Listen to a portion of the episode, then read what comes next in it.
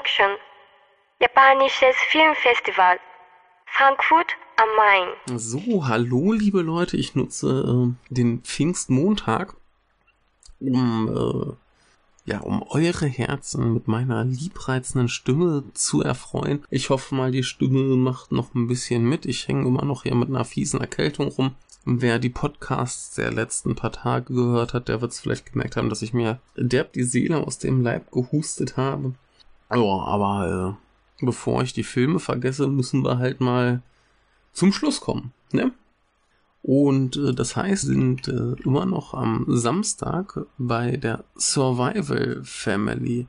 Und das ist so ein Film, da habe ich äh, vorher nichts von gewusst. Ich habe nichts erwartet. Ich hatte keine Ahnung, worum es geht. Also offensichtlich ums Überleben und eine Familie.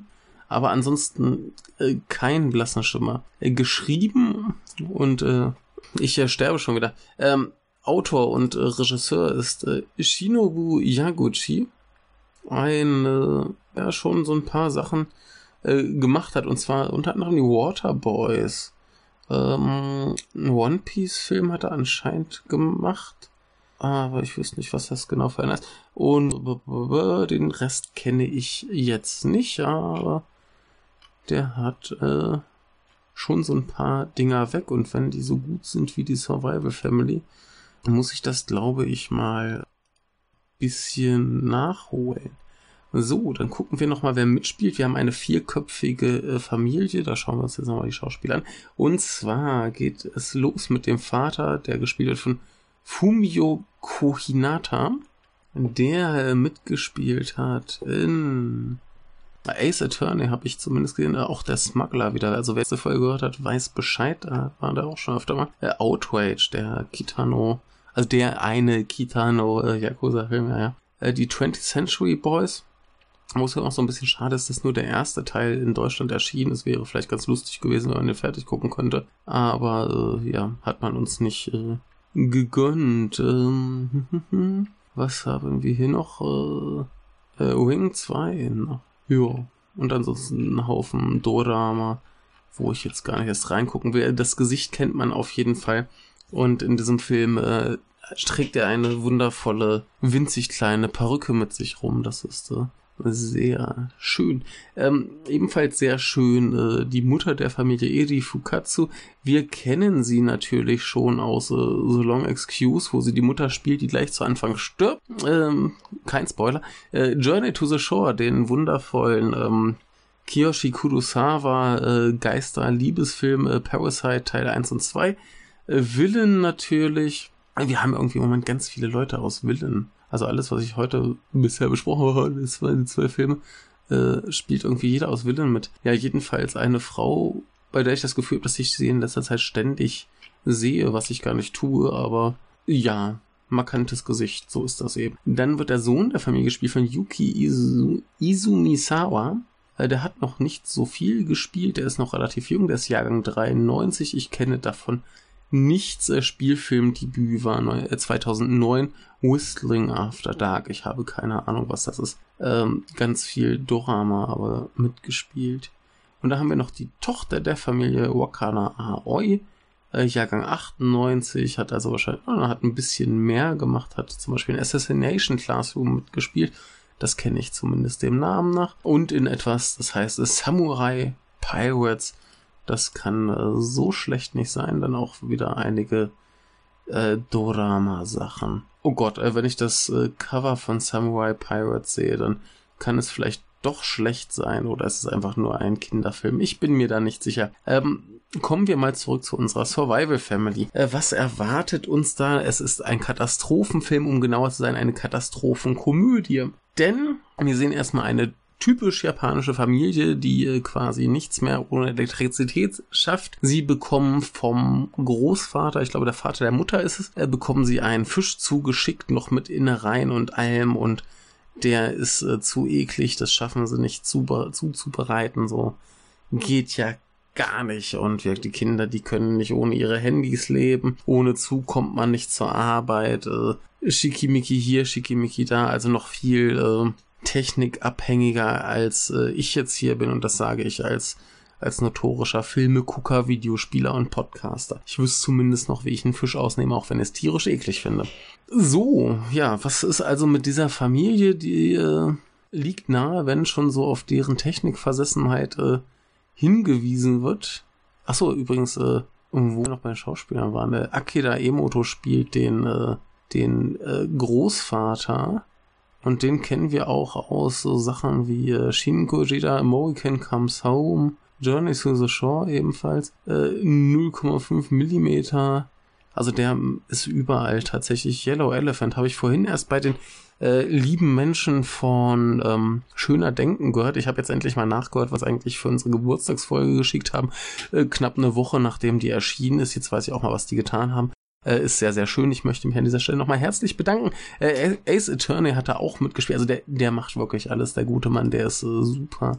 Und der hat hier ungefähr zwei Szenen und ein Foto, äh, in denen er irgendwie was beisteuern darf. Naja, äh, jedenfalls Technikversessen. Also was heißt Technikversessen? Sie sind halt typische moderne Menschen, die äh, nichts mit Natur am Hut haben, äh, keine Ahnung haben, wie man irgendwie ein Zelt aufstellt oder so. Und äh, es kommt, wie es kommen muss. Es kommt nämlich zum Stromausfall. Die Kinder wissen nicht mal mehr, was ein Stromausfall ist, daher sowas nie vorkommt.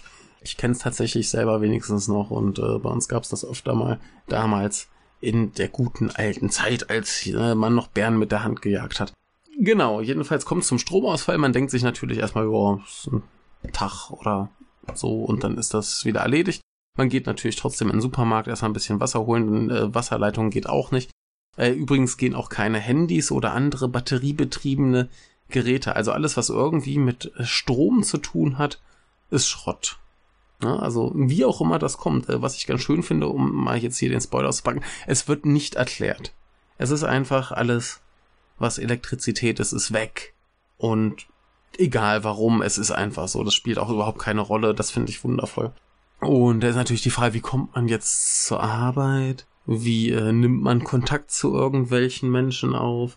Äh, wie kocht man sich was zu essen? Die äh, Mutter findet zum Glück noch irgendwie so einen kleinen äh, Gasherd, äh, mit dem sie irgendwie ein bisschen zurechtkommt. Aber ähm, klar, es sind auch ganz schnell die Vorräte in den Supermärkten so ein bisschen äh, weg und denn es kann auch nichts angeliefert werden. Also Autos gehen natürlich auch nicht, die haben ja auch alle irgendwie Elektronik und so weiter. Also im Prinzip geht gar nichts, also herrlich. Und ähm, ja, der Vater schleppt sich irgendwie mit letzter Kraft zur Arbeit, stellt dann fest, wie praktisch eigentlich so ein Fahrrad wäre, als er sich dann irgendwie nach ein paar Tagen eins kaufen will. Äh, kostet das auch plötzlich so ein paar hundert Euro. Also sowas, was eigentlich irgendwie 2,50 Euro kosten würde. Aber äh, ja, Angebot und Nachfrage regeln halt den Preis. Und äh, so ist das eben. Ja, und äh, bei der Arbeit heißt es ja auch so, ja, wir können ja eh nicht arbeiten, was soll man machen? Ohne Computer, so im Büro äh, läuft ja nichts. Und äh, dann müssen die armen, armen Männer nach Hause. Und die wissen überhaupt nicht, was die damit sollen. Was sollen sie hier in diesem Zuhause?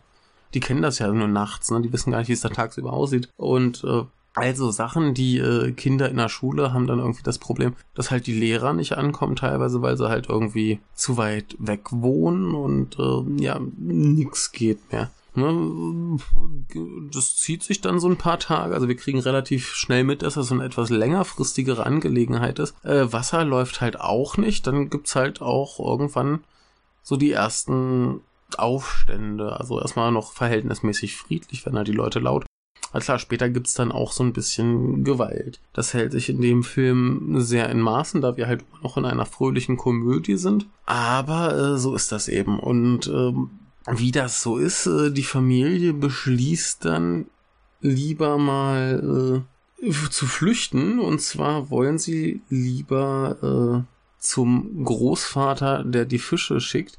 Ich habe gerade vergessen, wo das genau war. Ist auf jeden Fall relativ weit im Westen. Die Familie ist natürlich in Tokio irgendwie. Und ähm, der Großvater ist irgendwo relativ weit im Westen, irgendwo auf dem Land. Dann denken sie sich natürlich, nehmen wir das Flugzeug.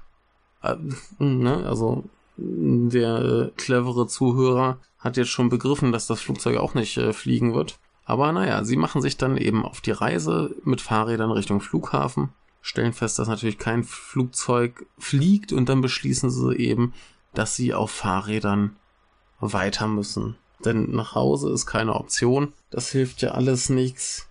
Also weg da, Attacke Hotte Hü. Äh, Riesenreise von mehreren, äh, ich weiß gar nicht, ob sie mehrere Monate, auf jeden Fall ziemlich lange sind sie unterwegs. Und ähm, wie das halt so bei Roadmovies ist, ihnen passieren schlimme Dinge. Sie müssen einen Fluss überqueren. Es gibt äh, Stürme. Ähm, sie treffen obskure Leute, wie zum Beispiel auch eine Familie, die für so einen Fall perfekt vorbereitet ist. Die lieben gern Insekten essen, die äh, wissen, wie sie an Wasser kommen, äh, gern campen, Radfahren, äh, sich Essen halt äh, machen können und so weiter und so fort, die perfekt vorbereitet sind und das Ganze als den geilsten Urlaub ihres Lebens empfinden. Und das ist schon ziemlich lustig, denn unsere Protagonistenfamilie, die äh, quält sich da halt wirklich mit größter Mühe und äh, dem Tode nahe äh, durch diesen Film. Und äh,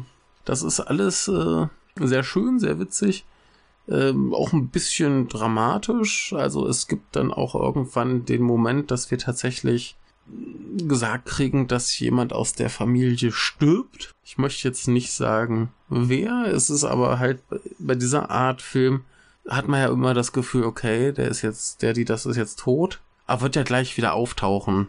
Und ähm, ja, dann taucht er halt erstmal nicht auf und ob da noch jemand auftaucht, möchte ich nicht äh, sagen. Ich hatte auf jeden Fall äh, tatsächlich erstmal die nächsten zehn Minuten oder so, bis dann endgültig geklärt wurde, was mit diesem Menschen passiert, hatte ich auf jeden Fall immer so abwechselnd das Gefühl, nee, das haben sie jetzt, also der ist jetzt nicht tot. Da dachte ich mir, das haben sie jetzt aber nicht wirklich gemacht, der kann doch nicht tot sein. Nee, der ist nicht tot. Nee, ist doch tot. Also es ist schon, schon ganz schön einfach, ähm, wie das hier, also man, man kennt es ja zum Beispiel von Indiana Jones, äh, dem dritten. Ähm, Indy hängt am Panzer, fällt die Klippe runter, alle trauern, dann kommt er um die Ecke und sagt so, huh, was ist denn hier los? Und dann so, ah, du bist doch da runterfallen. Ah, nein, bist du gar nicht.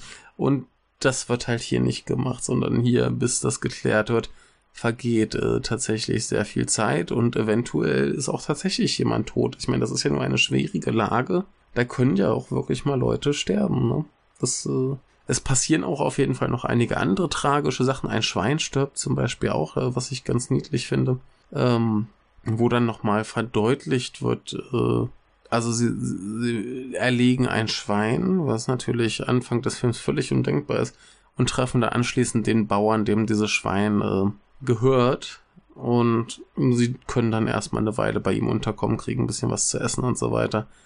Und sollen ihm dann dafür ein bisschen äh, helfen. Und äh, wo dann auch nochmal so ein bisschen aufgegriffen wird, wie das halt, wenn die, die äh, Kinder quasi, in diesem Fall halt die Eltern, ähm, in der Stadt leben mit den Enkelkindern, wie das dann halt für die Großeltern sein muss, abgeschnitten von der Familie irgendwie weit, weit weg, nicht zu wissen, was mit denen ist und äh, wo sie halt zu Anfang so ein bisschen so waren, ja, naja, hier der Opa, der schickt uns immer diesen gammeligen Fisch und äh, wollen wir eigentlich gar nicht. Und äh, ja, dann wird hier aufgegriffen, so dieses, die Familie ist nicht beisammen, was ist das für eine Qual, nicht zu wissen, was mit dem anderen ist, was dann auch mit besagtem möglicherweise Todesfall äh, ganz gut zusammenhängt und ähm, ja, was haben wir also in diesem Film? Wir haben viel Spaß, wir haben viel Abenteuer, wir haben etwas äh, Gesellschaftskritik, insofern als dass halt niemand mehr ohne irgendwie moderne Gerätschaften klarkommt. Ähm, wir haben so ein bisschen dieses, ja, diese, diese Isolation von, von Leuten, so jeder für sich und äh, alles nur noch hier übers Handy und la la la. Ja, insofern macht das alles eigentlich ziemlich viel Spaß. Es ist auch nicht so, dass der Film mit dem erhobenen Zeigefinger dasteht und sagt, hier, das ist doch alles Mist in der modernen Gesellschaft, sondern ähm, ja, der äh, deutet halt an, dass das vielleicht alles gerade nicht ganz so optimal läuft und äh, dass man sich vielleicht auch ein bisschen so die Gedanken machen könnte, auch mal irgendwie, also wir haben diese Familie, die locker äh, dieses ganze, diese ganze Katastrophe als Riesenspaß und Urlaub ansieht und ähm, ja, dass man vielleicht auch mal über solche Sachen nachdenkt, dass man zumindest äh, mal rausgeht, zelten oder so, dass das ja vielleicht auch ganz cool sein kann. Aber wenigstens ohne erhobenen Zeigefinger, ohne übertriebene Dramatik und dafür aber mit äh, sehr viel nettem äh, Humor, schon allein was diese äh, Perücke äh, an Witz mitbringt. Ähm, das ist schon ganz niedlich. Und das ist soweit alles äh, ein wirklich sehr, sehr schöner, sehr überraschender Film, den sich, glaube ich, fast jeder angucken kann. Ich hatte jedenfalls äh, einen großen Spaß und jetzt werde ich noch zweieinhalb bis drei Worte zur Auflösung äh, des Films sagen. Äh, das wird keinem den Spaß am Film nehmen, aber äh, wer empfindlich bei Spoilern ist, möge jetzt aufhören. Alle anderen werden jetzt genießen, äh, dass tatsächlich dann dieser Stromausfall äh, wohl, ich glaube, knapp zweieinhalb Jahre anhält. Und ähm, es ist wirkt es ist ganz schön, dass da nicht dieser erhobene Zeigefinger kommt und sagt, jetzt hat sich in diesen zweieinhalb Jahren die Menschheit zu etwas viel, viel Besserem erhoben und jetzt ist die Welt viel, viel geiler, sondern ähm, ja, wir sehen tatsächlich diese Familie, die halt dann bei dem Großvater ist. Äh, natürlich ist niemand gestorben. Es war der Vater, der fast im Fluss ertrunken wäre. Sie sind jetzt beim Großvater, fahren raus aufs Meer, fischen, haben da ein ganz bequemes Leben und plötzlich geht halt irgendwo in einem Schuppen ein Wecker los, der halt dann signalisiert, aufwachen, wir haben wieder Strom. Äh, niemand weiß warum, aber alles ist wieder cool. Äh, es gibt wieder Strom und die Familie geht zurück in ihr altes Leben und sie gehen tatsächlich zurück in ihr altes Leben, nur eben mit dem Unterschied, dass dann halt der Vater auch mit dem Fahrrad zur Arbeit fährt und nicht mit der Bahn. Und äh, ja, alles ein bisschen. Also man, man merkt halt, die haben aus diesen zweieinhalb Jahren was gelernt, sie haben was draus mitgenommen, aber ähm, letzten Endes haben wir halt eine Mischung aus beidem. Ne? Also aus der Zeit vor dem Stromausfall und der während des Stromausfalls und ähm, es wird nicht gesagt so, das eine ist jetzt besser und das andere ist schlechter und lasst jetzt bloß diese alten Gewohnheiten sein, sondern wie gesagt, die gehen wieder zurück in ihr altes Leben und äh, haben in dieser Zeit einfach was dazugelernt und das ist ganz schön, dass sie da, wie gesagt, nicht so dieses, dieses oberlehrerhafte und einem dann irgendwie so eine Botschaft aufdrücken wollen, wo dann irgendwie mein Bruder da sitzt und das abfeiert. Aber äh, was halt total irrationaler Blödsinn wäre. Insofern hat mir dieser Film äh, sehr gut gefallen. Wirklich, ich hatte vorher nichts erwartet. Ich hatte keine Ahnung, was mich da erwartet. Und ich bin doch sehr zufrieden damit.